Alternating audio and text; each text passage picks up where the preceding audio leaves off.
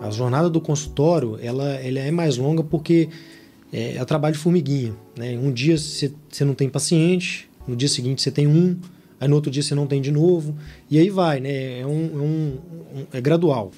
Já trabalhar ali prestando serviço para o hospital, plantão, você tem ali um, um, garantido, né? Que, que, mas que ao mesmo tempo te obriga a ficar numa, numa situação cômoda e que a tendência é só piorar, né? Com o número de médicos que estão que sendo jogados no mercado.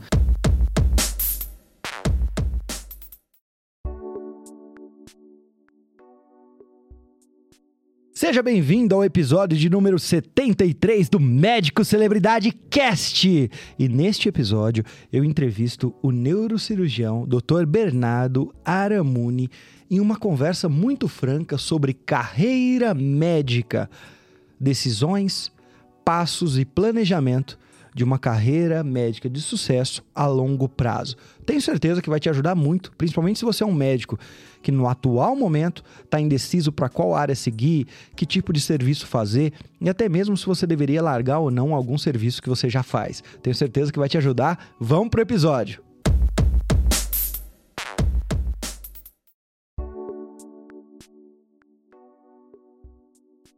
Bernardo, seja muito bem-vindo ao Médico Celebridade Cast. A primeira pergunta é: você tem consultório particular? É possível viver de consultório particular na neurocirurgia?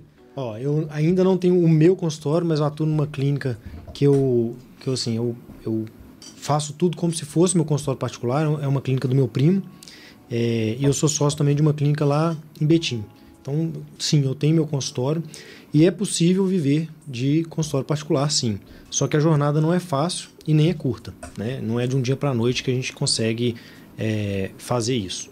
Então eu estou na minha jornada ainda, não posso falar que eu é, vivo só do meu consultório particular, mas eu estou nesse caminho e, e acredito que em breve eu vou ter essa escolha de se eu quiser eu ficar só no meu consultório particular. Mas nem sempre foi assim, né? Nem sempre foi assim. Muito provavelmente você teve que fazer plantão, você teve que trabalhar em outras clínicas. Conta um pouco da sua história até chegar aqui. Durante muito tempo, na verdade, eu vivi de plantão, né? São escolhas que a gente tem que fazer, né? O médico, muitas vezes, ele tem que fazer algumas escolhas que, que ele vai sofrer as consequências lá na frente ou vai colher o fruto também lá na frente, né? Então, a, minha jornada como médico, ela começou quando eu fiz a prova para medicina, passei na UFMG, e eu fiz a minha, minha faculdade lá, né? Foram seis anos, de 2005 até 2011. E durante a, a, a, faculdade eu não sabia o que eu queria fazer. No último período eu resolvi que eu queria fazer neurocirurgia. Né? Foi a área, a área que eu mais me interessei. E a partir daí eu comecei a estudar mesmo para fazer neurocirurgia. Passei, logo quando eu a, finalizei a, a, faculdade, eu já passei para neurocirurgia e fiquei aqui em Belo Horizonte mesmo. Eu sou de Belo Horizonte, estudei em Belo Horizonte e por aqui fiquei. Né? Comecei a, a residência de, de neurocirurgia no Hospital Odilon Beres. É, é um hospital municipal aqui de Belo Horizonte, é o, é o hospital referência da prefeitura. E foram seis anos, cinco anos, desculpe, duros assim da residência. A residência da neurocirurgia não é uma residência fácil, é uma carga pesada, né, assim, emocional e também física, né? São cirurgias longas, é, horas e horas de trabalho, mais de 60 horas com certeza aí por, por, por semana a gente consegue atuar. E a partir do, do término da residência, assim, né, resumindo essa jornada até a, a, a, quando eu entrei no mercado mesmo, quando eu finalizei a residência, eu tinha uma visão de que o médico ele tinha que trabalhar que nem um cavalo ali, né?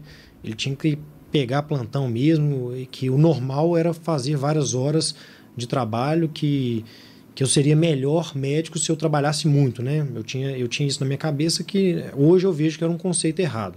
Então, a partir do momento que eu finalizei a minha residência, eh, eu fui chamado pelos meus, meus coordenadores, meus chefes na época para entrar na equipe, né? Tanto nos hospitais privados quanto no hospital que eu fiz a residência mesmo. Então, lá eu, eu mantive como preceptor. Então, de um dia eu era residente, no dia seguinte que eu finalizei a residência, eu, eu era preceptor desse hospital né? Que foi um ponto muito bom, né? Para mim, para minha carreira, assim, para a questão de destreza manual, né? Eu continuei num, num hospital, num, num, centro de referência, né? Um centro formador de neurocirurgião, mas também é, eu acabei pegando muitos plantões, tanto nesse hospital quanto em outros hospitais. Então, durante, vou dizer assim, durante quase três, quatro anos, a minha jornada como neurocirurgião era era atuar nesse hospital que é o de Lomberes, como preceptor e plantão. E, e o meu consultório ele foi deixado de lado, vamos dizer assim. Né?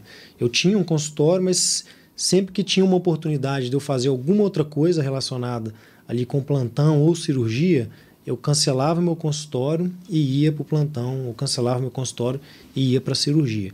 Então essa foi a minha jornada durante alguns anos. Né? Hoje eu vejo que foi um erro.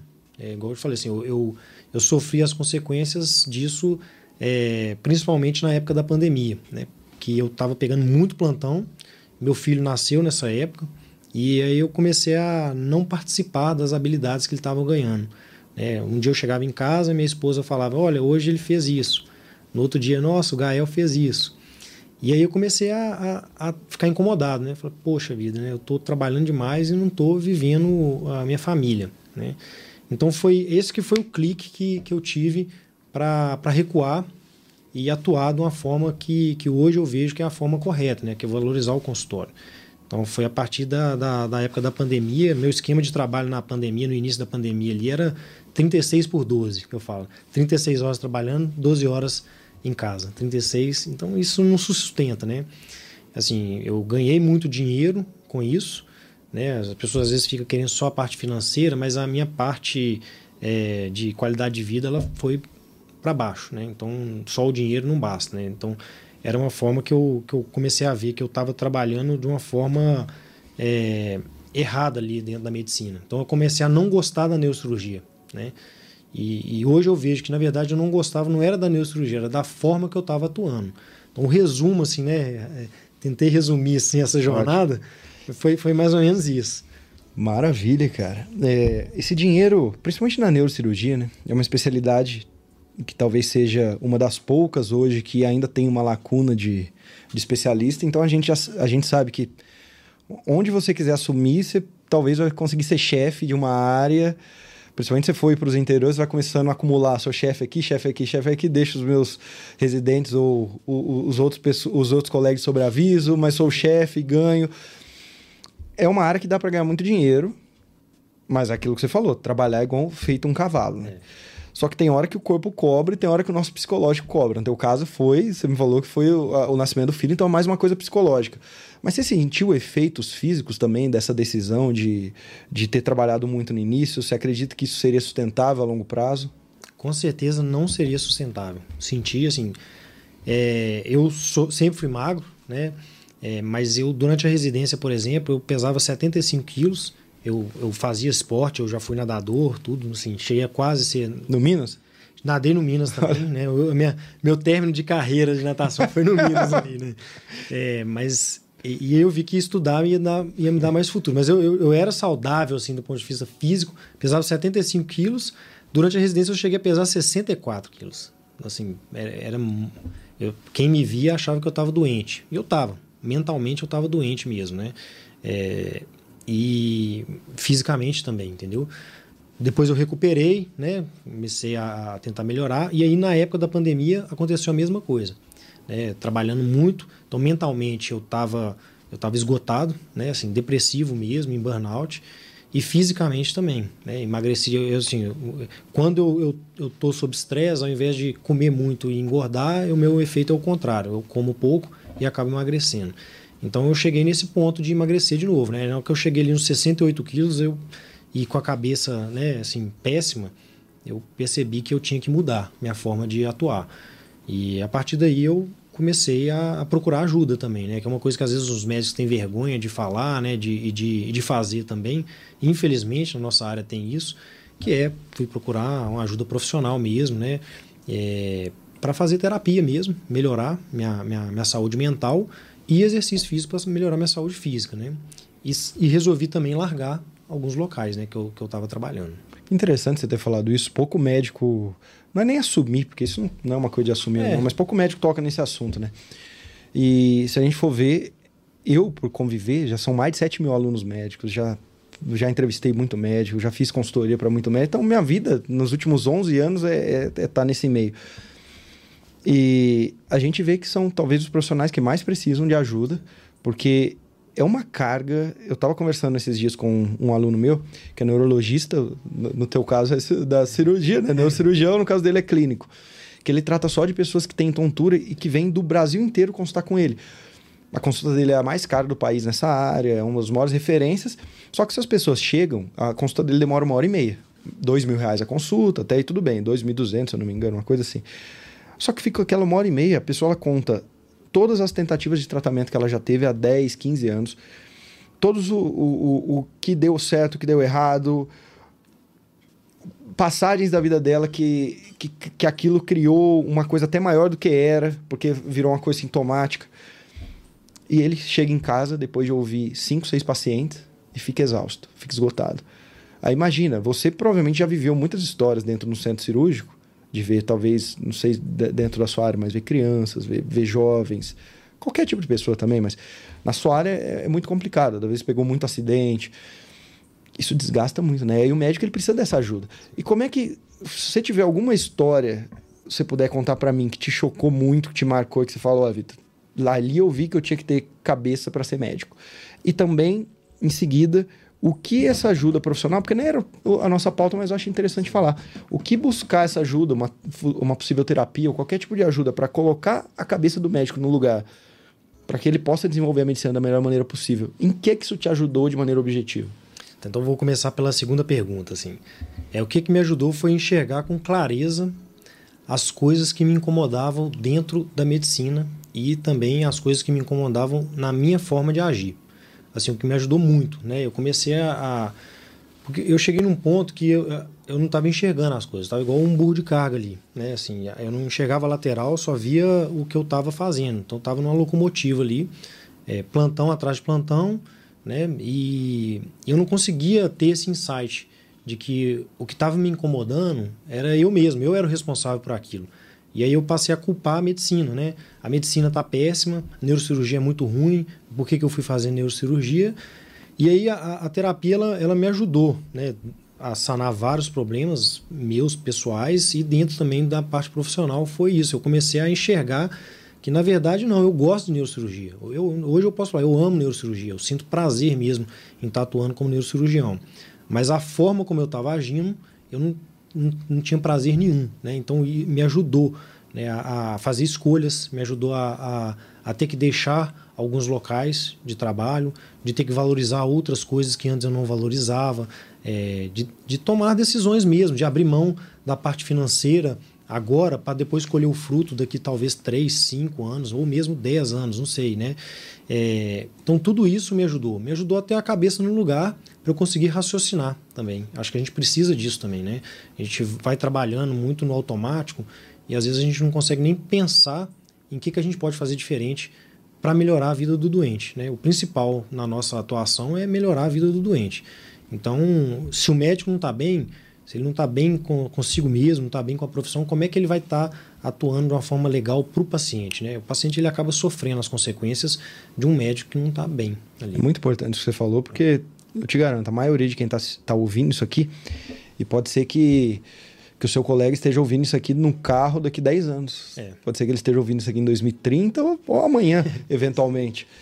Eu te garanto que a maioria deles estão ouvindo isso aqui, isso está entrando como uma facada doída e ele tá pensando, eu tô assim hoje. Tô assim. Eu tô. Eu vou te falar uma coisa, até triste isso, Bernardo, mas a maioria dos médicos que eu converso falam para mim que estão incomodados, que não estão no ápice da felicidade deles, que se pudessem teriam escolhido outra profissão.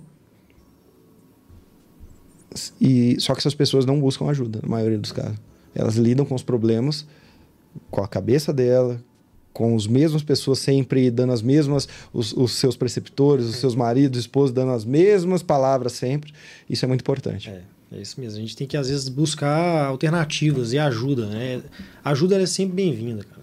Então, igual eu te falei assim, eu, eu, não tenho vergonha nenhuma de falar hoje que eu busquei ajuda e ainda busco, né? Eu ainda estou ah, buscando, assim, na minha... Estou na busca constante ali de, de melhoria. É, e aí, respondendo a primeira pergunta, né? Que, assim, eu, hoje em dia eu, eu, trabalho com residentes, né? Depois de, de ter virado preceptor nesse, nesse hospital que eu fiz a residência, é, depois que a minha, minha chefe aposentou, não por idade, mas por tempo ali de contribuição, tudo, é, eu, eu me tornei o, o, coordenador da residência. Então hoje eu sou o chefe da residência do hospital que eu fiz a residência, né? Então eu lido diariamente com residentes. Eu recebo estagiários de outros hospitais, sou preceptor em outros hospitais também. E aí é uma coisa que eu falo muito assim, para fazer neurocirurgia especificamente, que é a minha área, não basta é, gostar ali e ter aquela visão lúdica, né? Que o neurocirurgião ele é rico, ou que o neurocirurgião ele pode ser famoso, o neurocirurgião, aquela cena de seriado americano, né? Neurocirurgia, o cara tem que gostar mesmo, ele tem que amar a profissão porque lida com muito doente grave, né? Exceto assim, depois que, o, que a gente acabou a residência ali e eu quiser escolher uma sub-subespecialidade, aí assim eu consigo lidar com doenças menos graves ali. Mas a, a, o dia a dia da residência lida com muita sequela, lida com morte. E isso, para quem é o acadêmico ali, ele não vê isso. Ele olha o dia, às vezes assim, quando o acadêmico está na parte de internato, ele, ele vê o doente de manhã, no outro dia o doente não está lá, ele não sabe o que aconteceu. Né? O residente não, ele viu de manhã, ele viu à tarde, ele viu às vezes a, a, a cirurgia, ele viu o pós-operatório, que às vezes não foi satisfatório. Então, você começa a absorver essa carga, lida com familiar, lida com paciente, lida com paciente deprimido por conta da doença e vai virando uma bola de neve, né? Então a gente precisa de, de uma ajuda para esparecer, assim, né? E aí você me perguntou assim, se teve algum, algum um caso que, que me marcou. Na verdade, teve vários, né? Mas o, o, o que mais me marcou foi, foi esse caso que eu até fiz uma postagem um dia, foi um paciente jovem, 20 e poucos anos, ele tinha uma doença cerebral que chama malformação arteriovenosa, é uma doença que faz levar a sangramentos. E esse paciente já tinha tido tentativas de tratamento em outro hospital, e ele chegou no, no hospital de Lomberes é, de urgência com um novo sangramento cerebral. E ele precisou fazer uma cirurgia para tentar diminuir a pressão dentro do cérebro. E a partir daí começou uma jornada triste para esse paciente. Ele ficou mais ou menos quatro meses e eu era o residente responsável por ele. Eu me lembro do nome, o sobrenome do paciente, talvez até o número do prontuário eu me lembro ali, o pai do paciente, a mãe dele. Assim, a memória é, é viva assim na minha mente, diariamente eu lembro dele. E foi um paciente que, assim, o, o, o para tornar mais, mais curta, né, ele ficou internado muito tempo, só piorando, com várias tentativas, várias cirurgias de, de melhoria. Esse paciente ele não melhorava, ele só piorava, infecção atrás de infecção, infecção do sistema nervoso. E aí chegou uma hora que ele entrou num quadro grave de infecção, né, que o, o, o corpo dele já não coagulava mais os sangramentos. Então ele começou a sangrar por, por várias regiões. É uma cena até triste de imaginar, né? Sangrava pelo ouvido, pela, pela boca, pelos olhos. E aí o pai dele assistindo aquela cena, né, é, chorando, chegou para mim, assim, no, no, finalmente, poucos minutos antes dele morrer, chegou para mim e me agradeceu. E aí eu, eu, querendo chorar na frente ali do paciente, né, foi a, foi a primeira vez assim que eu chorei por conta de um, um, um caso, um paciente mesmo. É, a minha chefe estava do meu lado, eu consegui segurar ali o choro na frente do paciente, né? E aí, quando o pai do paciente me agradeceu, me abraçou por tudo que eu tinha feito ali, né? E eu com a sensação de que eu não tinha feito nada, né, pelo paciente. E quando o pai dele saiu, a minha chefe bateu nas minhas costas e falou assim: pode chorar, né? E eu tava só eu e o paciente na sala, ela saiu da sala e eu desabei ali na frente do paciente ali. Então, esse dia eu, eu, eu tive o meu. É, a minha primeira reflexão, assim, eu quero ser neurocirurgião, né, eu quero lidar com isso, assim, na minha vida. É, e aí foi duro, né? Foi a primeira vez que eu realmente pensei em largar a, a, a profissão. É, achei que aquilo não era para mim. Mas aí com a ajuda né, dos familiares, amigos, amigos de residência, minha esposa, eu fui refletindo as coisas e aí fui chegando no lugar. Mas como essa história, tem várias, né? Tem várias histórias tristes, mas eu tenho várias histórias felizes também, né? De criança que a gente operou e saiu bem, de pacientes que estavam sequelados e saíram andando do hospital. Então, tem pacientes que foram ditos como mortos e saíram do hospital bem, conversando, como se nada tivesse acontecido, né? Então, tem esses dois lados aí na, na, na profissão. Qual o sentimento que um, um, neurocirurgião, um médico que faz uma cirurgia numa criança ou em um paciente que estava desacreditado e volta, qual que é o, o, sentimento que vem na tua cabeça quando você lembra desse momento? É você, você agradece isso, você reza, você simplesmente fica, o dia fica mais feliz? Como é que você lida com isso? Hoje em dia, a primeira coisa eu agradeço a Deus. Sabe assim, depois de muito tempo, eu fiquei um tempo assim distante da minha, da minha fé. Não vou nem falar de religião, mas da minha fé, mas hoje em dia eu me, me reencontrei, vou dizer assim. Então a primeira coisa eu agradeço a Deus, literalmente. E depois eu, eu fico uma sensação, dá uma sensação de felicidade mesmo, de dever cumprido. Acho que assim, todo toda a nossa trajetória de estudo, de carga é, horária abdicada, de várias festas que eu não fui, de vários amigos que eu não encontrei, de várias viagens que eu não fui, de dias que eu dormi longe da minha esposa, dias que eu não vi meu filho, dias que eu não, não nem consegui conversar com meus pais, com meus irmãos. Acho que tudo vem isso na cabeça de dever cumprido. Falei assim, olha, eu estou no caminho certo. Né? Acho que é a primeira coisa que, a segunda coisa que vem na minha cabeça. Muito bom. E ter filho foi uma das, das coisas que te fez aproximar um pouco mais da sua fé, que te fez ter mais agora esse sentimento de presença, de estou fazendo bem. Como é que foi ser médio depois, quando vem os, os filhos? Cara, com certeza. Assim, acho que o, o meu menino, ele está com dois anos e dez meses, o Gael. O nascimento dele, com certeza, é, me trouxe muita coisa. Assim, me trouxe paz, me trouxe também um insight de, de raciocinar mesmo, assim, olha, eu estou fazendo as coisas erradas, né? É, eu comecei a ficar muito longe dele. Com certeza, a paternidade me tornou um médico melhor. Eu comecei a ter mais compaixão, comecei a ter mais empatia, né? Eu, eu, eu encontrava, quando eu, eu, vejo um paciente hoje em dia, né? Eu, eu, a primeira coisa que eu penso é ele é pai de alguém, ou ele é filho de alguém, é irmã, assim, eu, eu, eu consigo ter esse pensamento que antes eu não tinha. Antes eu tinha um pensamento, olha, ele é uma pessoa que está sofrendo, ele tem uma doença que eu preciso tratar. Hoje em dia eu consigo, na minha cabeça, passa todo o entorno da, da, que pode estar acontecendo na vida desse paciente, né? E isso tudo veio com, com a chegada do meu filho. E me aproximou também de Deus. Porque quem, quem é pai e mãe não tem como se olhar para uma, uma criaturazinha daquela e, e não pensar que Deus existe, sabe? Assim, não tem como, assim, na minha concepção, né? É a opinião minha, assim. Exatamente, eu, eu concordo com eu, eu lembro o dia que a minha filha nasceu, é. que eu fiquei no hospital com a minha esposa um tempo, e depois minha sogra foi ficar com ela na parte, na parte noturna e, e eu me peguei no carro ouvindo o padre Marcelo Rossi, que você nunca tinha ouvido, pegou ouvindo isso e olhando para todo mundo assim, falando, cara, que, como a vida é bonita. E passava alguém, nossa, tua vida também é bonita. Fiquei uns cinco dias nesse estado e desde lá, então, todo dia agradecendo. Então, é. nos faz conectar novamente. Boa. Fala uma coisa, você tem muito colega batendo na cabeça. Esses colegas estão em começo de formação, tem aquele que foi teu preceptor que já tá no, era para estar tá no final de vida, mas ele teve sete filhos, com quatro mulheres diferentes, está pagando aí pensão para todo lado, ainda tá, tá, ainda bate cabeça na vida. Tem muito colega bateu, teu batendo cabeça. Quais são as coisas mais triviais, as coisas que você mais vê que aqueles colegas que, que se formaram com você, ou que foram seus residentes, ou que fizeram a residência junto com você, que de vez em quando eles te encontram no churrasco, ou, ou enviam no grupo, e que você olha e fala: Meu, eu conseguiria ajudar essa pessoa. Com, se ela sentasse comigo umas duas, três horas, eu conseguiria eh, arrumar a vida dela. Ela tá batendo cabeça.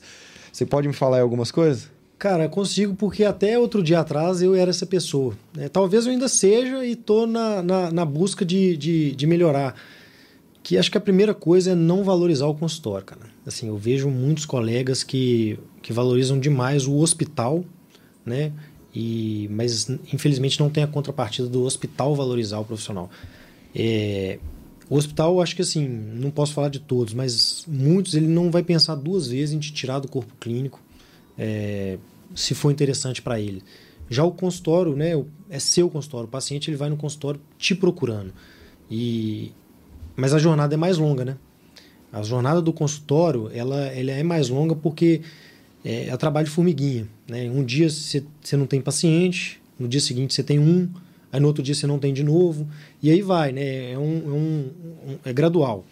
Já trabalhar ali prestando serviço para hospital, plantão, você tem ali um, um, garantido, né? Que, que, mas que ao mesmo tempo te obriga a ficar numa, numa situação cômoda e que a tendência é só piorar, né, com o número de médicos que estão que sendo jogados no mercado e a situação dos planos de saúde atual, né, a, a tendência é os honorários médicos não serem é, melhorados né, nessa questão e o paciente ele não vai te procurar, ele vai procurar o hospital. Se você sair do hospital, ele não vai te acompanhar, ele vai acompanhar o hospital, então ele vai no outro médico. Então acho que a primeira coisa é a questão é, do consultório. Né? A segunda coisa é não valorizar demais um plano de saúde ou um hospital, né? porque, como eu te falei, não vai pensar duas vezes. Eu, eu sofri disso também.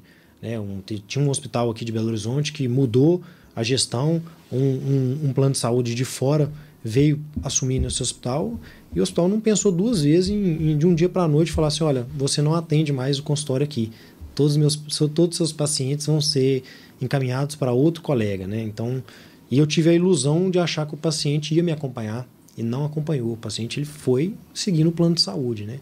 Acho que seria a, a, as coisas que, que eu conseguiria assim de imediato falar. As outras coisas é, é valorizar mesmo é, é, o paciente particular, né? Ser acessível, é fazer uma consulta decente. A minha consulta antes ela era de 10 minutos, 15 minutos. Hoje eu faço uma consulta ali de 40 minutos, uma hora. Na verdade, eu não, eu não estipulo o tempo, o tempo é do paciente. Mas eu, eu sento, eu pergunto várias coisas do paciente. Eu não quero saber só da por que, que ele veio ali, se ele tem uma dor lombar e, e vou direto para o exame físico. Eu quero entender com o que, que ele trabalha, como é que é a situação de vida, como é que, que, que aconteceu na família dele. Todo esse entorno do paciente é importante na tomada de decisão, inclusive se eu vou indicar uma cirurgia ou não, se eu vou indicar um tratamento conservador ou não. Então, é, acho que valorizar também o momento ali da consulta, né? não fazer consulta de 10 minutos que você nem encosta no paciente, nem olha para o olho dele. Total. O problema é que, na, principalmente na sua área, na área de ortopedia, em algumas áreas mais ligadas à cirurgia, e que muitas vezes é um exame que vai trazer uma clareza maior, o teu colega ele tem a falsa sensação de que se eu gastar 10 minutos ou uma hora, é a mesma coisa, porque eu vou, vai, o exame eu vou ver ali e vou falar o que esse paciente tem, se precisar de cirurgia vai fazer cirurgia, se não precisar, muitas vezes vai fazer também e outras vezes não. Mas acontece muito isso, você está me falando o contrário. Eu vou valorizar esse paciente, eu vou ouvir ele, vou ver o que está falando. De maneira objetiva, qual que é uma diferença? Vamos supor que você estivesse dando uma aula aqui para alguns residentes um protocolo para uma consulta trivial de plano de 10 minutos ou de SUS ali de 10 minutos para uma de consultório particular. Quais são as perguntas que geralmente você faz? Qual, qual que é a anamnese? O que, que é diferente para essa consulta durar um pouco mais?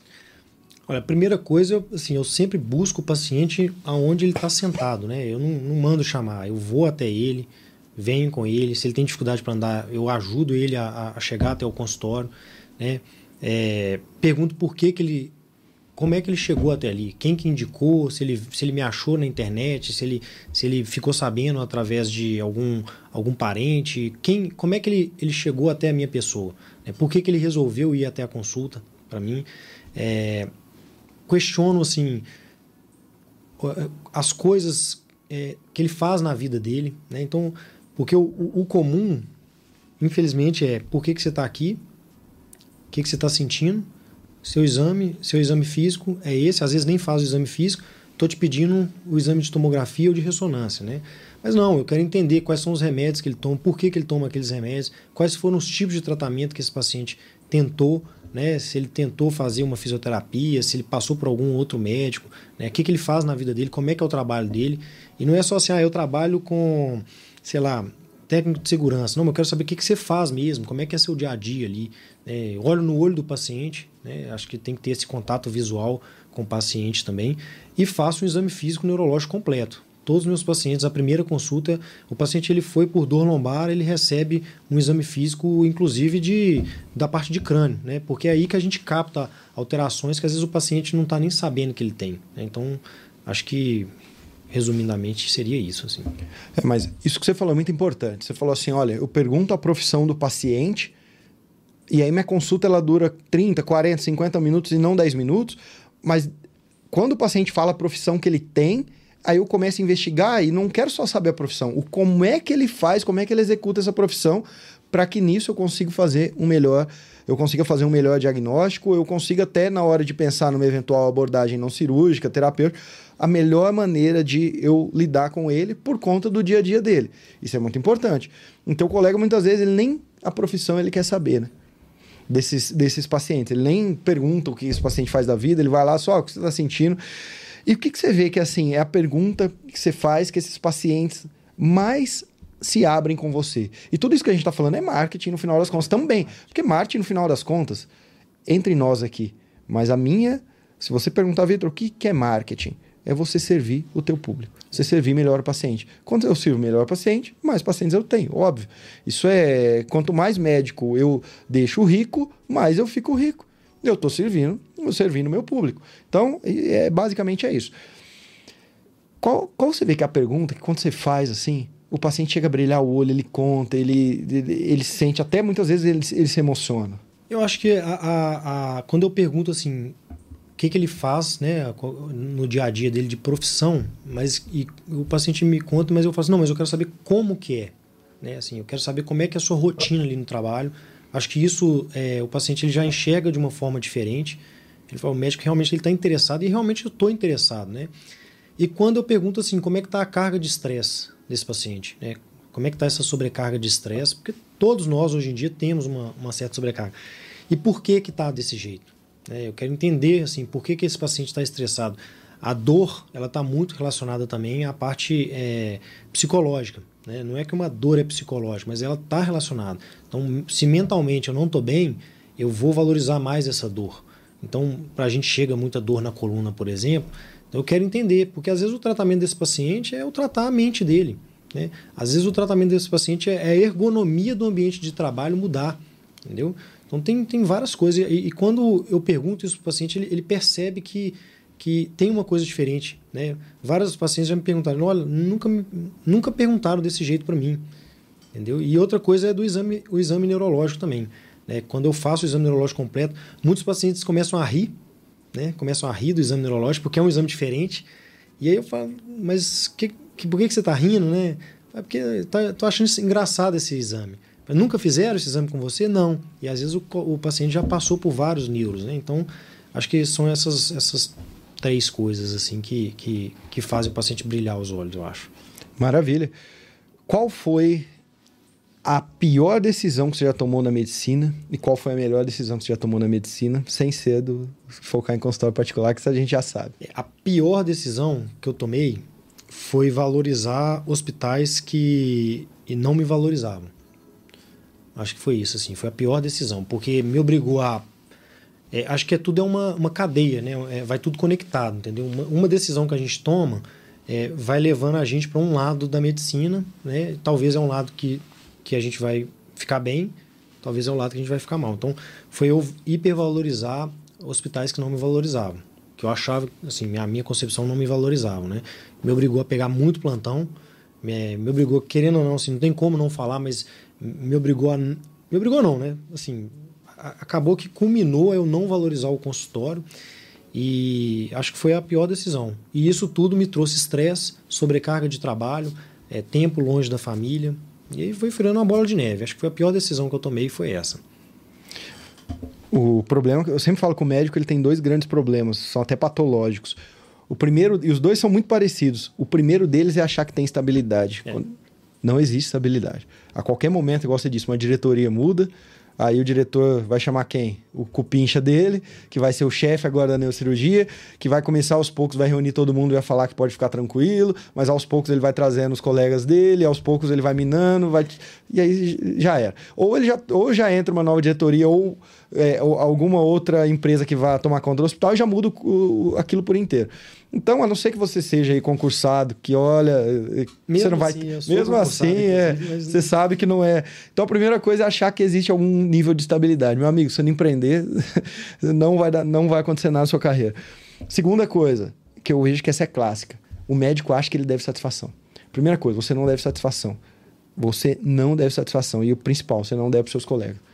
Esse, eu, todo mundo acha. É, é, tem até uma frase num filme, chama Moneyball, um filme que eu adoro, que é, eu assisto ele umas duas, três vezes por ano, que é aquele clássico, é igual Poderoso Chefão, é igual Advogado do Diabo. Esse Moneyball também são filmes clássicos que você tem que assistir porque os diálogos são profundos. E chega uma hora que eles têm que demitir um monte de jogador é, de beisebol ali. E, e, tem um estagiário e fala: Você vai aprender a demitir. Ele fala: Não, mas o que, que nós vamos falar? Ele fala: O teu problema é achar que você deve satisfação. O dia que você entender que você não deve satisfação para essas pessoas, as coisas ficam mais fáceis. E os seus colegas, a todo momento, eles acham que eles devem satisfação. Ah, mas se eu abrir uma clínica e começar a atender assim e não atender convênio, aí o que, que eu vou falar para o meu colega aqui? Se eu começar a fazer marketing, o que eu vou falar? Se eu largar esse plantão aqui, que no final você não deve satisfação para ninguém. E o que, está, o que você trouxe para mim aqui me, me, me lembrou muito isso.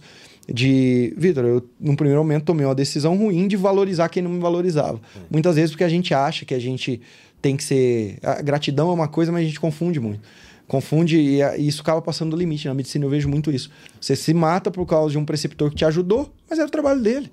E no final você não precisa morrer por ele. Aquele hospital que te abriu as portas no início, mas você não precisa morrer por ele também. E a gente sempre leva muito isso, isso demora para cair a ficha né? nessas questões. Ótima decisão que você tomou na sua carreira. Qual foi? A ótima decisão que eu não falei, né? Foi largar, assim. Foram três locais que, que eu vi que me consumia é, psicologicamente e o meu tempo, né? Que é assim, foi a melhor decisão. Eu abri mão do dinheiro, né? Assim, às vezes não é fácil tomar algumas decisões, né? Mas a gente tem que ter coragem. Eu tenho um amigo que fala isso, né? a gente tem que ter coragem para dar o primeiro passo. E, e aí, com a ajuda né, de, de várias pessoas, eu tive a coragem de, to de tomar esse passo. Né? De imediato, eu saí de dois hospitais, depois saí do terceiro e larguei plantão noturno. E a partir do mês que vem, assim, eu ainda trabalho uma vez no final de semana. E a partir do mês que vem, eu já não trabalho mais no final de semana. Isso tudo foi num, num intervalo de um ano e meio, né, quando eu tomei essas decisões. Com, com um ano, eu não trabalhava mais à noite. Né, a partir dessa decisão. Acho que foi melhor, porque eu fiquei mais tempo com a minha família e também estou atuando na medicina de uma forma que eu tenho prazer hoje em dia. Parabéns. É, você já ouviu a expressão bad ender?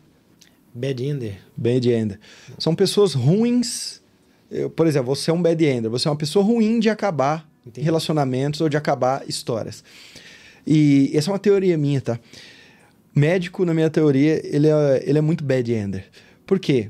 É uma profissão que você fica seis anos da sua vida, praticamente você, se, você doa 90% do seu tempo para aquilo, para ter uma formação é, no mínimo ali, no mínimo aceitável. Então você, você doa muito tempo.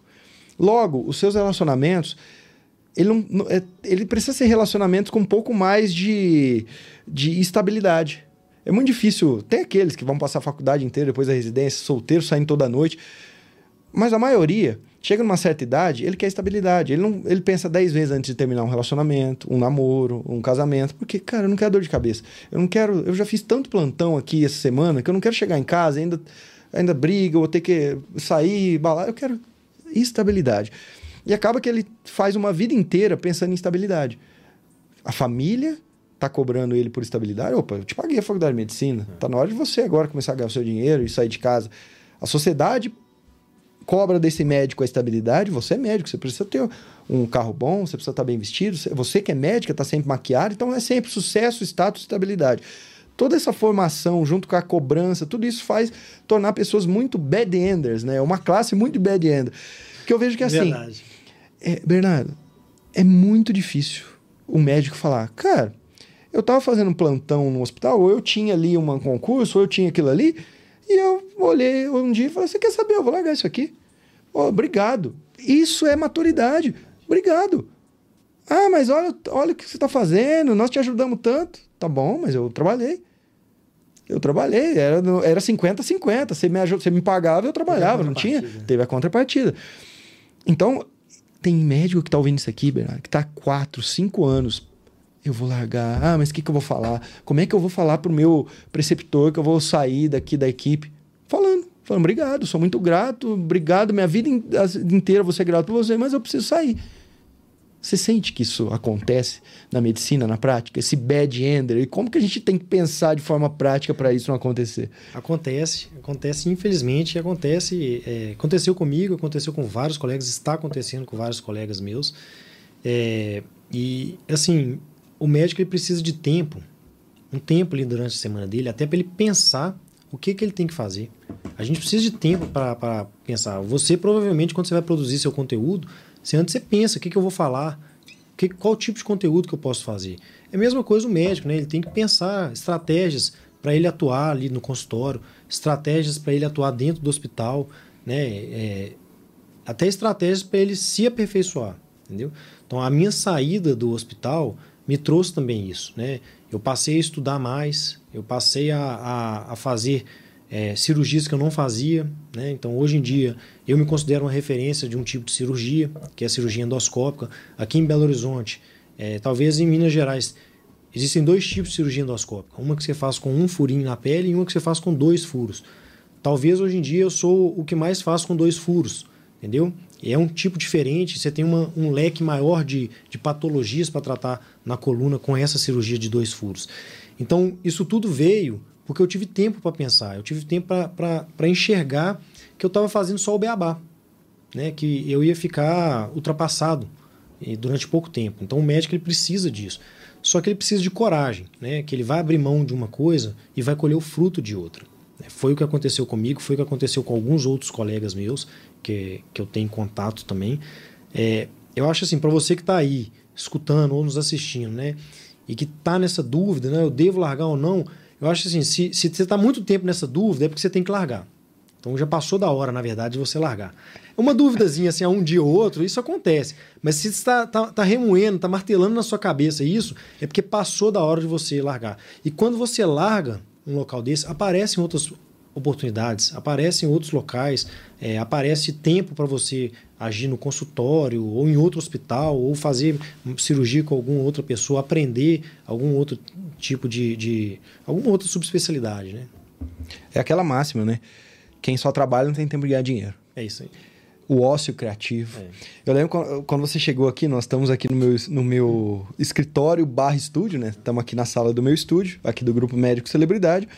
E quando você chegou, você perguntou: ah, aqui é a sua sala? Eu falei: é, mas eu também tenho uma sala que é três quarteirões aqui, que eu mantenho ela ali, para eu ir uma vez por semana, sair do fluxo aqui, porque aqui durante o dia tem 10 pessoas aqui na minha equipe que ficam aqui diariamente.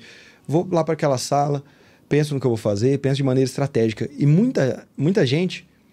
Poxa, Vitor, eu queria ter a, a, frequência que você tem, eu queria ter a qualidade que você tem, eu queria ter a criatividade que você tem, eu queria ter muitas vezes até genialidade. Cada um coloca o seu adjetivo. E no final, se a gente for colocar o porquê que essas pessoas têm isso, porque essas pessoas têm tempo de reflexão.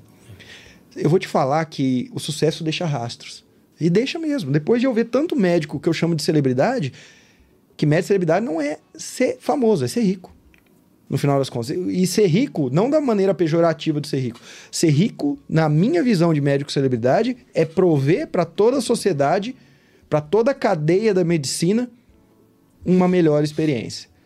Um médico celebridade rico é aquele que cobra mais caro, três, quatro vezes mais caro que o colega dele numa consulta particular, mas ele faz uma consulta de 40 minutos e 50 minutos. É aquele que é resolutivo. É aquele que pensa na experiência do paciente, que chega e fala, Dona Maria, senta aqui, mas você quer sentar também, tomar um café, tomar um chá, comer um chocolatinho? Você quer ver, é, ver você quer até massagem ganhar aqui nessa cadeira? A toda a cadeia se beneficia com isso aí. Ser médico celebridade ser isso. E quando eu, eu falo sobre isso, que o su sucesso deixa rastros, que esses médicos celebridades que são cada vez mais ricos, porque promovem essa riqueza na saúde, eu vejo que eles têm isso em comum. São pessoas que falam para mim, Vitor, toda terça-feira isso é assim, programado. Os últimos que eu conversei falaram isso para mim. Toda terça, ou toda quinta, ou todo, todo período X, eu paro ou com a minha equipe para insights ou sozinho para desenhar. Então isso não é por acaso. Hum. Não, é, não é porque se você faz isso e a maioria que eu já entrevistei fala que faz isso, que o sucesso chega para eles. Não, não é um acaso. É uma consequência disso. Uma consequência de ter tempo para reflexão, porque a gente não tem é. tempo para reflexão. Isso é muito complicado na área médica. Bernardo, Vamos falar um pouco agora de marketing. Na sua área, neurocirurgia, é uma área que o pessoal chama meio quadradão. É. Quando você fala assim, poxa, vou fazer um marketing de um neurocirurgião. Geralmente é uma pessoa que só fala da cirurgia dele, é, é um, ou é aquele professor doutor que só fala com termos muito técnicos, o techniquez da medicina. Aí ele tem um Instagram e quem passa a seguir ele são outros cirurgiões porque ele está falando com eles, não com o público geral. Existem algumas peculiaridades nessa, nessa área. Tem gente que faz bem, tem gente que está tá no meio do processo, tem gente que, que, que vai ficar a vida inteira, que não vai entrar na cabeça. É a própria área, você sabe, o neurocirurgião Sim. clássico é esse sujeito é muito técnico mesmo, é ultra técnico. Talvez é uma das áreas de medicina que o, o, a pessoa leva mais a sério o ser técnico é, ali na área. E como é que você enxerga marketing para neurocirurgia? Como é que você o que, que dá para ser feito? O que, que isso retorna para você? O que, que você tem feito? Acho que dá para fazer muita coisa, né? Assim, o, o neurocirurgião, igual você falou, ele é um, ele é um bicho mais sisudo ali, né? É, e na neurocirurgia, infelizmente, é uma área que o, o, o ego dos, dos neurocirurgiões ele é muito elevado. Então, o, o neurocirurgião ele, ele é mais conservador também. Ele é Deus também, né? ele se acha, né? Tem, tem muitos aí que realmente se acha, né? Assim, assim eu não me considero né, nessa linha, não, sabe? E, e, e infelizmente, é, é, é, um meio também que, que os colegas eles, eles acabam criticando de uma forma ruim os outros colegas também. Mas eu acho que dá para fazer muita coisa, dá para ensinar os pacientes muita coisa, entendeu? Eu acho que o marketing hoje em dia que eu faço é, nas redes sociais, tudo, é visando o paciente, é visando eu ensinar alguma coisa, né? Eu tento. É lógico que eu também falo para acadêmicos, eu falo para residentes também. Então, alguns, algumas postagens minhas elas são mais técnicas também, visando isso. É, querendo ou não, eu sou formador de neurocirurgiões, né? eu como coordenador de, de residência, eu sou formador, então acabo passando alguma coisa mais técnica. Mas minha intenção é ensinar o paciente, ele entender que nem toda dor lombar ele vai precisar operar, que tem muita coisa que ele pode fazer, é, nem todo tumor cerebral o paciente vai sair sequelado, nem todo aneurisma o paciente vai morrer, né? para entender que, que que tem tratamento, né? Que a neurocirurgia, existe um mito da neurocirurgia, né? Ah, que é muito delicado, realmente é delicado, mas talvez seja menos delicado do que as pessoas acham, entendeu? Tem algumas partes da cirurgia que são menos delicadas, que são até muito, muito agressivas, e tem partes que realmente são. Então, é, é quebrar esse mito, é o que eu tento fazer, né? Ensinar paciente, trazer valor ali para o paciente, né? E acho que assim, o, o, público que eu miro é principalmente esse, são médicos jovens, acadêmicos e principalmente os pacientes. Maravilha. Qual é o tipo de postagem que você faz que geralmente você fala, opa, isso aqui gera, ou seja, métricas mais ligadas a curtidas, engajamento, ou até mesmo mais direct e até pedidos de qual que é o preço da sua consulta? Você já encontrou um padrão em tipos de conteúdo que dão mais certo e outros não? É, eu tô, tô encontrando, assim, né? Eu sempre, igual eu falo assim, eu nunca, eu nunca fico satisfeito. Acho que eu, eu, eu tô sempre buscando melhorias. Então, quando eu, quando eu falo dos bastidores, assim, da, da minha profissão, é uma coisa que traz é, muita curiosidade, né? E as pessoas gostam. Quando eu falo, assim, eu, eu tenho uma linha ali de, de postagem, às vezes que eu coloco como casos clínicos, né? Casos ali, relatos de casos, na verdade e que eu conto o caso, mas não a parte técnica, mas a parte dos bastidores, como esse que eu falei aqui do paciente que infelizmente é, morreu, foi o primeiro dia que eu chorei, né, do paciente que foi dado como morto e ele saiu bem do hospital. Então, quando eu coloco essa, essa parte do entorno ali da, da, da neurocirurgia, e não assim, ah, eu operei aqui esse aneurisma e o paciente saiu bem, eu sou foda. Não, não é esse tipo de coisa que, que as pessoas querem ver e que nem eu quero passar, entendeu? Então, acho que quando eu, quando eu, eu coloco o bastidor ali e quebrando alguns mitos, que as pessoas pensam, acho que é uma coisa que dá, que traz um, um certo retorno para mim, sabe assim, como com pacientes chegando, pacientes questionando, né, como é que se ele pode fazer esse tipo de cirurgia ou não. É, quando eu abro caixa ali também respondendo algumas dúvidas também, acho que é uma, uma parte que é, os pacientes gostam também. Maravilha. Você falou para mim então de pegar um caso clínico de um dia qualquer e transformar ele nos bastidores tenta fazer isso de uma maneira prática, porque eu acho que o pessoal aqui é, vai gostar. Imagina um paciente que você atendeu hoje, ou na última vez que você foi para um bloco, e de uma forma inédita, tenta transformar isso em um bastidor. Como é que você faria? Como é que eu faria? Então, por exemplo, eu operei uma criança recentemente. Só, só um adendo assim, acho que o Instagram é, um, é, um, é uma, uma rede social que as pessoas querem mostrar só a parte boa, né? Só querem mostrar é, o luxo, a beleza, que tudo dá certo. E não é assim a medicina. Então eu tento mostrar também que existe um lado que pode dar errado e que às vezes não é tão belo desse jeito, que é a realidade das coisas. Então, por exemplo. É, e é isso que as pessoas querem ver, é, é verdade. querem ver. Tá? Isso, então, por exemplo, é, eu operei uma criancinha recentemente, né? Um, um, uma, uma colega, uma amiga, assim, que já trabalhou com a gente lá no hospital. O sobrinho dela passou mal, teve um quadro que chama hidrocefalia. E aí chegou de urgência no hospital, ela pediu que, que eu atuasse na cirurgia, eu não estava nem no pronto-socorro, mas é, a pedido dela, é, eu estava no dia do hospital e acabei operando esse paciente. Ele estava mal, ficou muito bem. Depois de, imediatamente depois da cirurgia, foi embora para casa, lindo, feliz, né? aquela criancinha é, maravilhosa. E 14 dias depois, essa criança infectou. Infectou fez uma meningite pós-operatória. Teve que voltar para o hospital e, e aí tomar antibióticos, né?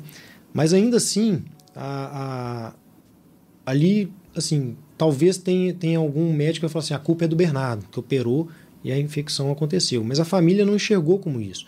Porque eu tô ali sempre, né, dando suporte, né, é, assumindo mesmo a responsabilidade é, de que a cirurgia pode complicar, entendeu? Que cirurgia não é receita de bolo, a cirurgia ela pode se complicar e ela complica. As pessoas têm que saber disso, né? E depois a gente tratou a infecção, reoperei essa criança, ela agora está bem, espero que ela fique desse jeito. Mas isso tudo gerou uma carga também da família, a mãe ali, né, diariamente com essa criança dentro do hospital, né, a tia, né, que foi que é essa minha colega, é, agradecendo toda a, a, equipe, né, deu um, um, presentinho, um chocolate ali para toda a equipe. Então tudo isso é, é, ele, ele traz uma, uma carga ali para a gente. Então isso gera um post para mim. Isso gera um, um conteúdo, né? isso gera uma, uma, atenção também de um médico recém-formado que está vendo que, pô, cirurgia não, não é tudo maravilha, porque no Instagram só mostra que as coisas que deram certo, né? E as coisas que deram errado? Será que esse médico tem complicação? Eu falo isso muito. O médico que fala que não tem complicações, independente de ser cirurgião ou não, tem três possibilidades para ele. Ou ele não trata a patologia, né? É, ou ele mente, ou então essa complicação está chegando para outro colega. Porque hum. todo médico tem sua complicação. Não tem como. Entendeu? Bernardo, isso é muito forte o que você falou aqui. Isso é o poder da vulnerabilidade. É. O teu colega, ele tá achando que ainda fazer marketing é só ficar mostrando o belo. O, o como ele é bom, o como é lindo, como o consultório dele é lindo, como ele nunca erra, o como ele não é nenhum um humano que nunca chorou, o como tudo dele dá certo, todos os tratamentos dele dão certo. A gente sabe que muitas vezes é o colega que vai receber esse uma possível eventual desfecho negativo desse paciente, é, é o colega que vai receber é, esse paciente, mas não, esse teu colega ele vai lá e, e, ele acha que o fazer marketing é só falar do belo, do belo, do belo. E aí você vem e fala para mim do poder da vulnerabilidade. E quando você falou, os, é, o bom de fazer podcast assim de frente, porque eu já fiz muito podcast, esse médico celebridade cast, eu já fiz muito à distância, distância. por Zoom, qualquer é. outra uh, plataforma. Fazer pessoalmente você vê que a pessoa, dependendo do assunto, ela começa a falar e começa a dar brilho no olho, de até uma certa. A pessoa fica emocionada. É. E eu vi que você ficou emocionado falando isso aqui. A questão é, vulnerabilidade talvez seja uma das coisas mais importantes que você deveria focar no seu marketing. Todo mundo está ouvindo aqui, independente da área, não é só ser neurocirurgião e pegar um caso um pouco complicado. Eu acho que toda área tem a sua complicação, é, umas mais, outras menos. Mas toda área tem. E falar isso é o que o paciente vai olhar do outro lado e falar: Nossa, doutor, olha, olha como você é humano. Eu me coloquei no lugar da família dessa criança, eu também confiaria em você. Que bom que você falou nisso. Que e, e teu colega pensa o contrário. Não, se eu mostrar minha vulnerabilidade, eu vou perder. Só que ele não vê que o mundo de hoje está todo mundo se vendendo como perfeito. É. E é ser vulnerável que faz você ser diferente, faz as pessoas confiarem em você. Exatamente. Então tem tudo isso que tem que levar em consideração. Bernardo, olha só. Você falou para mim que é preceptor. Então você tem ali os seus residentes. O que, que, se, o que, que essa galera jovem está errando na, na, na própria carreira, na construção da carreira? Que você vê atitudes, é, seja com os preceptores, seja com os pacientes, sejam até entre eles. O que, que você vê que eles erram muito? Eu acho que, assim, graças a Deus, eu, eu, eu tô com uma, uma leva ali de, de, de mentorados, vamos dizer assim, de, de, de residentes sob minha tutela ali, que, que é uma equipe muito boa, coesa. Acho que a equipe tem que estar sempre coesa, né? Mas o que eu vejo é uma geração que, que menos resiliente, sabe? Uma geração menos resiliente e que quer muito os direitos, mas os deveres esquece muitas vezes, entendeu? Então eu, eu, eu, eu sou sempre a favor de uma residência que melhore a qualidade de vida para os residentes, mas é, existe uma contrapartida. Não existe residência fácil, nunca vai existir. A residência ela é um ambiente estressante, porque é muito novo, é tudo novo. Você sai da faculdade, sem assumir nenhuma responsabilidade. De repente, você é responsável né, por prescrever um medicamento que pode gerar um efeito colateral no paciente. Você é responsável por atuar numa cirurgia que pode lesar o paciente, independente de qual área. Né? Então, é, você é responsável por dar um laudo de um exame que pode definir se esse paciente vai para a cirurgia, se não vai para a cirurgia, se vai fazer um tratamento de quimioterapia, sabe? Então, é, é, você, você tem uma responsabilidade muito grande. Então, e eu vejo que é uma geração que, que também quer, quer muito mostrar essas coisas. Acho que vive muito o Instagram e o TikTok, assim, né? Não sei se nem se pode falar essas redes aqui, mas assim. Claro, pode falar. É, pode falar tudo. Mas, mas, Quem você votou? Aí você não precisa falar. mas é uma geração que, que vive o glamour, sabe? Quer viver o glamour, mas é, é aquilo que eu falei assim: os bastidores, ele não é belo. Não existe bastidor que sempre é belo, né? É, existe a parte feia vamos dizer assim, da medicina. E que, infelizmente, é, é, não tem como passar por ela, não, é, passar sem ela. Né? A gente tem que passar por isso. E é uma geração que, que, que tem esquecido disso, né? É, quer, quer colher o fruto de postar que, que fez isso, mas não quer colher o fruto de o fruto ruim, né? De que teve que ficar várias horas para isso acontecer, entendeu? Então acho que tem é, tem essa essa ambiguidade, eu acho, nessa geração, sabe? É o que eu tenho percebido. Na tua geração, o que que tá acontecendo que não tá ok? Na tua geração de médicos que já passaram por essa fase de fazer 5, 10 anos de plantão exaustivamente, até acabar ou com o físico ou com o psicológico, é. e entrar num bom senso e falar, não, pera lá, isso não tá me fazendo bem. Aí, uns começam um consultório, outros começam a trabalhar em vários locais diferentes, é, vai para uma clínica popular um dia, numa clínica de convênio no outro, pega carro e vai para uma cidade 200 quilômetros no outro dia, fica nessa vida de barata para todo lado, e outros olham para aquilo e falam: não, vou fazer plantão a vida inteira, vai assim mesmo. O que, que a tua geração errou? Eu acho que a minha geração errou de não valorizar é, o digital. Né? O digital ele é uma realidade. Né? O paciente hoje em dia ele está no digital. Então é, é função do, do médico bom também estar no digital educando o paciente. Né? Porque senão quem vai se sobressair é o médico que não está fazendo as coisas de uma forma correta vamos dizer assim. E tem muitos. Né? É o médico que cria uma ilusão ali para o paciente para angariar mesmo a parte financeira. Né? E assim, eu não sou hipócrita, eu quero ganhar dinheiro, né? eu atuo também para ganhar dinheiro, mas o meu foco principal ele é o paciente. E na minha geração, acho que é, é isso assim, os médicos estão resistentes a entrar no digital e, e ainda é uma geração que considera que o médico bom é aquele médico que trabalha muito. Acho que esses são, são, são dois pontos que eu penso da, da minha geração, que o médico bom é aquele que faz longas cargas horárias ali de trabalho, que atende a toque de caixa 50 pacientes no dia, esse que é o médico bom mesmo, porque ele, traba, ele é trabalhador, né? O antigo, não, ele é trabalhador, ele fica ali 12 horas no plantão atendendo 200 mil fichas e ele também faz não sei quantos plantões noturnos, ele trabalha final de semana, ele não tem preguiça de trabalhar. Acho que é o erro, assim, da, da minha geração. É, mas isso é até uma, uma forma como uma pessoa se identifica o seu eu, é uma de autopercepção. A autopercepção que todo médico tem dele é: o que você é? Sou médico. Aí ele vai preencher uma ficha de um hotel. O que, que você é? Médico. Aí ele faz uma residência, ou, alguma especialização, alguma coisa, ele passa a não falar mais que é médico. Chega no churrasco, o que, que você é? Sou pediatra, sou neurocirurgião, sou isso, aquilo. E se ele parar para pensar, toda vez que ele fala sou médico, sou pediatra, sou isso, sou isso, aquilo, na verdade, isso é uma profissão. Uma profissão. Isso está ligado a trabalho. Quando vira uma chavinha e fala, não, pera lá, o que eu sou, eu sou empresário. Porque um CRM na minha mão, ele me fala, agora vai para o mundo, não tem nada a ganho, começou agora e você é um profissional liberal. Aí, se ele entender que ele é um profissional liberal, ah, então eu posso ser empresário. Poucos já viraram essa chavinha. O que, que você é quando vai no hotel, quando vai no churrasco? Primeira coisa, eu sou empresário. Por quê? Porque eu tenho um consultório. Ah, mas você é empresário do quê? Ramo da saúde. Mas por quê? Porque eu sou médico. Poucos pensam assim. O resto não. Pensa só como médico, sou, eu tenho que trabalhar. E o pior, Bernardo, ele só consegue enxergar que ele só vai ganhar muito dinheiro pelo minuto trabalhado e não pela excelência e pela entrega para o mercado. Então, quanto mais minutos eu trabalhar, quanto mais eu suar, mais eu vou ganhar. A curto prazo é. Porque quando você faz um plantão, você gera caixa presente. Quando você empreende, você pode e provavelmente você vai, você gera riqueza futura. E riqueza é muito diferente de caixa. Com certeza. Caixa você paga conta, riqueza você aposenta. Então tem muito essa, essa questão. Fala uma coisa. A gente. Eu, eu te conheci porque eu fui, eu fui numa entrevista num podcast que você tem, Healercast, né? Sim. Fui, vocês me entrevistaram lá, você com seu com seu parceiro.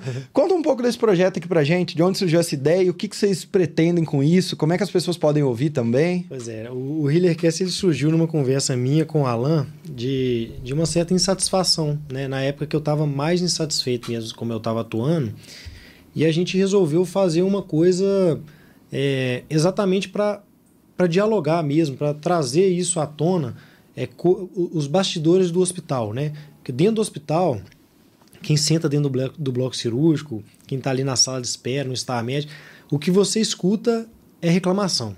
É o tempo todo reclamação. Nossa, mas isso está ruim, não sei o quê, sabe?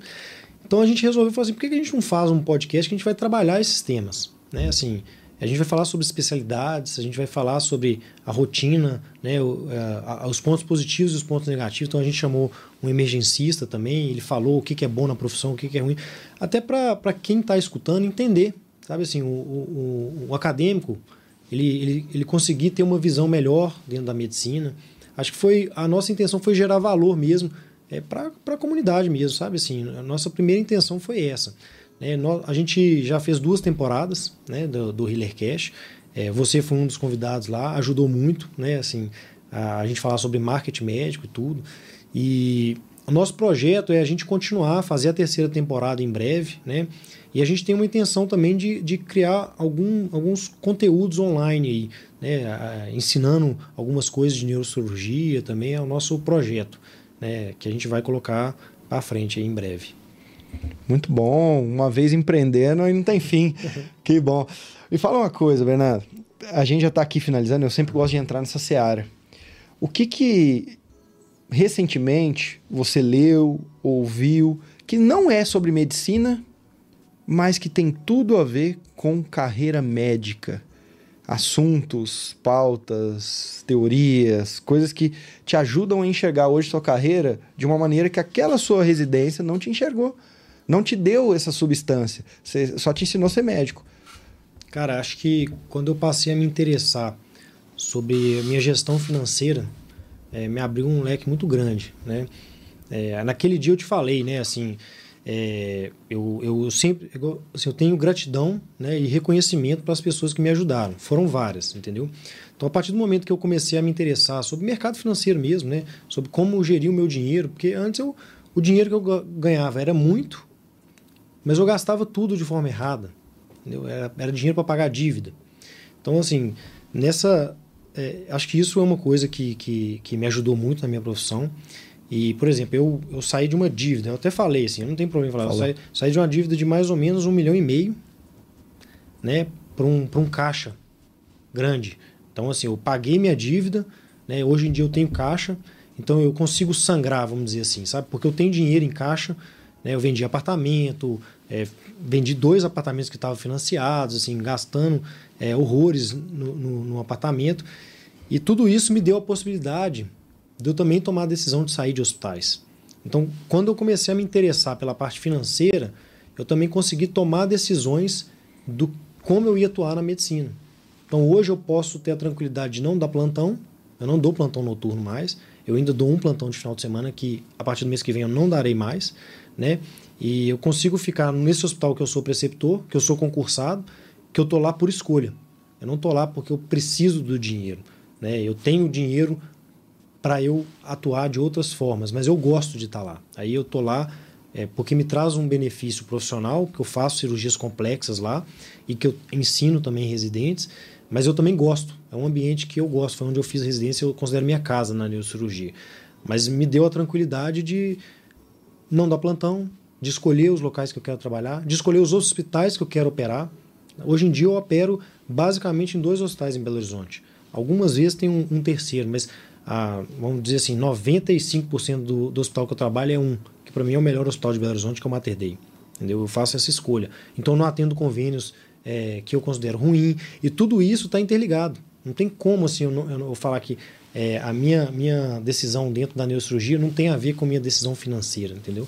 Então acho que o médico ele precisa ter ciência da parte financeira que, que acontece com seus colegas que estão todos endividados? Compram muito passivos, cai na lábia dos corretores, compra BMW demais, compra apartamento demais achando que vai ganhar dinheiro com, com aluguel e na verdade tá pagando um financiamento maior do que isso e vira um passivo. O que, que é que ele tá errando, já que você falou que eu sou você... um exemplo disso, né? Então assim, conta pra é, mim, o que, o que, que você errou assim? O que, que, você comprou errado? Eu comprei apartamento na hora errada eu e minha esposa. Hoje eu vejo como uma hora. O que é comprar na hora errada? Cara, é, você não tem um, um, um, um, pé de meia, assim, você não tem uma reserva.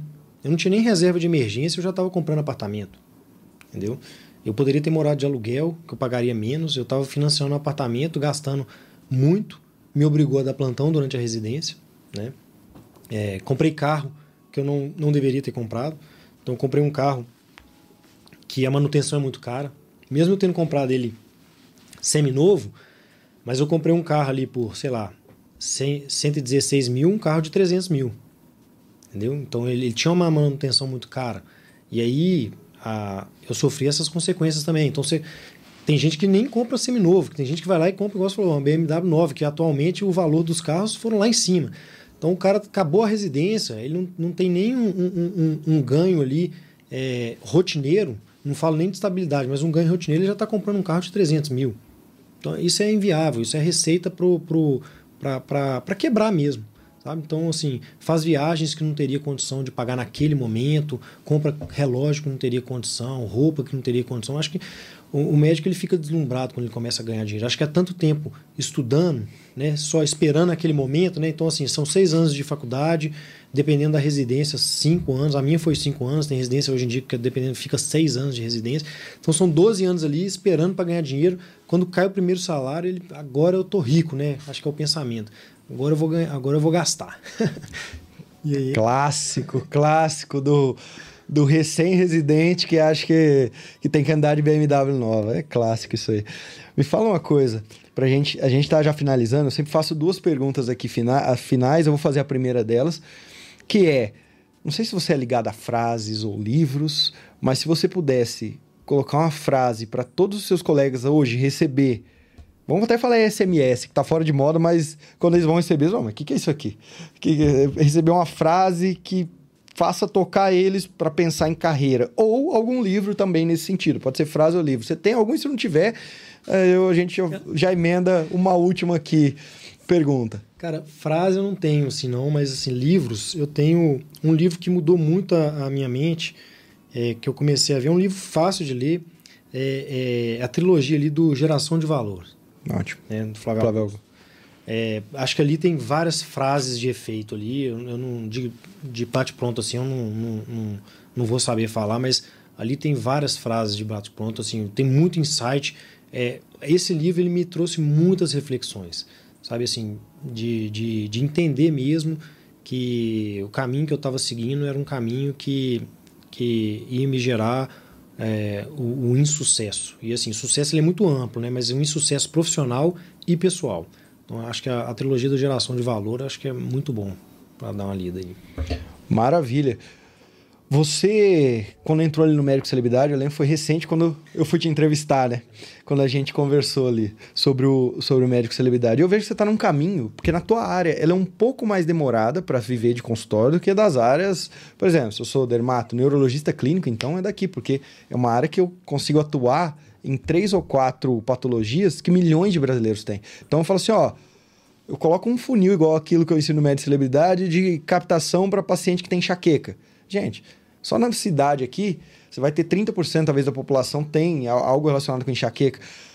Tontura, aí você já, já vai ter mais esses quase aí 20 e poucos por cento de distúrbios vestibulares quem tem. E com clínico ele pode atuar. Aí você pega distúrbio do sono, 40% da população vai ter, tem, aliás, algum grau de distúrbio do sono. Então, assim, ó, são demandas que eu consigo trazer para ontem muito paciente. Neurocirurgia, ninguém quer ficar operando tumor assim, só porque hoje eu acordei.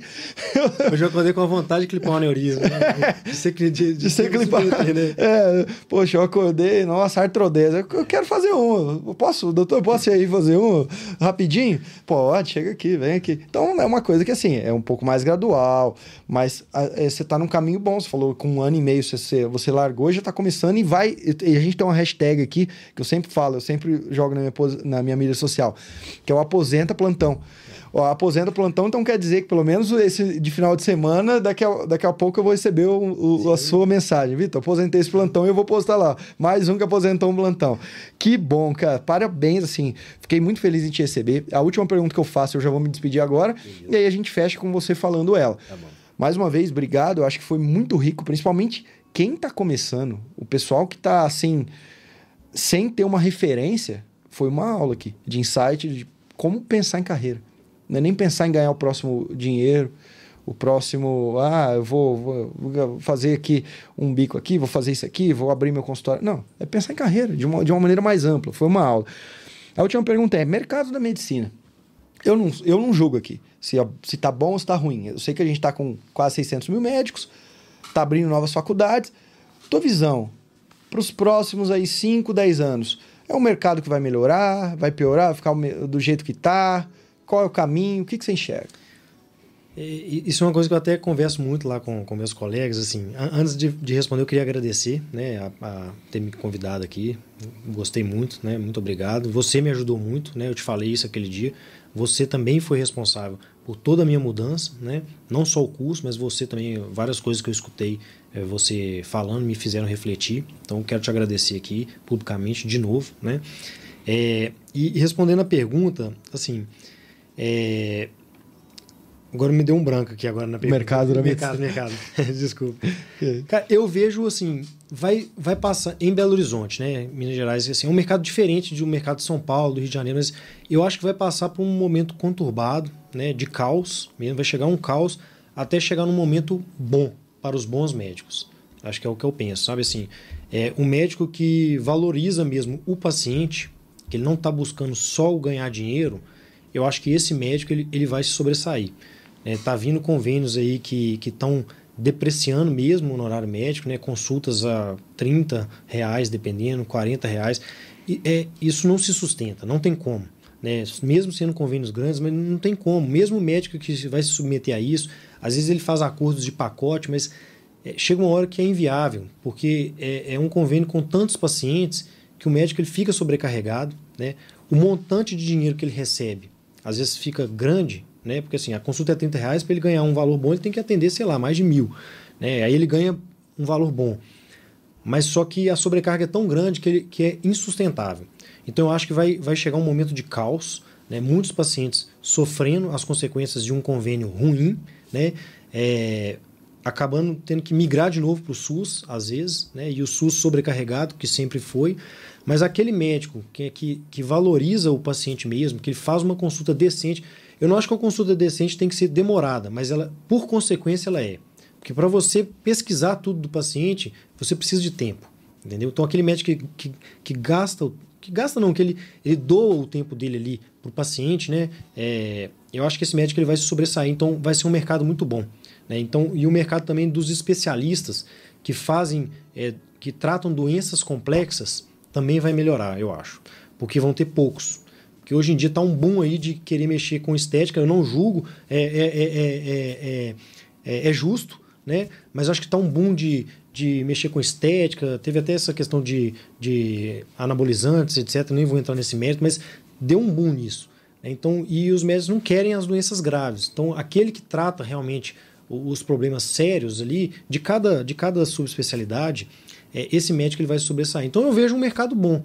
Sabe assim, para mim eu vejo um mercado bom, porque eu tô eu tô batalhando para isso. Eu tô eu tô me aperfeiçoando, né? Eu eu trato doenças graves, mas trato doenças simples também. Eu faço cirurgias minimamente invasivas, então eu tô buscando é, ser menos deletério para o paciente e mais resolutivo. Então eu acho que tem um mercado muito bom pela frente, mas não vai ser a curto prazo.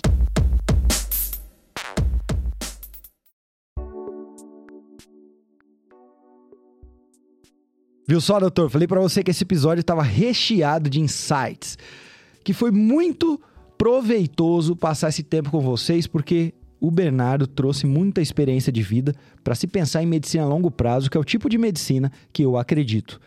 Do mais, qualquer dúvida que você tem sobre marketing médico, entre em contato no meu Instagram, no arroba VitorJaci, para a gente conversar. E caso você queira viver confortavelmente de consultório particular, você já sabe, assim como o Bernardo, se inscreva no Médico Celebridade, que é o curso de marketing médico mais completo do Brasil, eu não tenho dúvida, e que está do mundo, que vai te ajudar a viver confortavelmente de consultório particular. Do mais, até o nosso próximo episódio do Médico Celebridade Cast!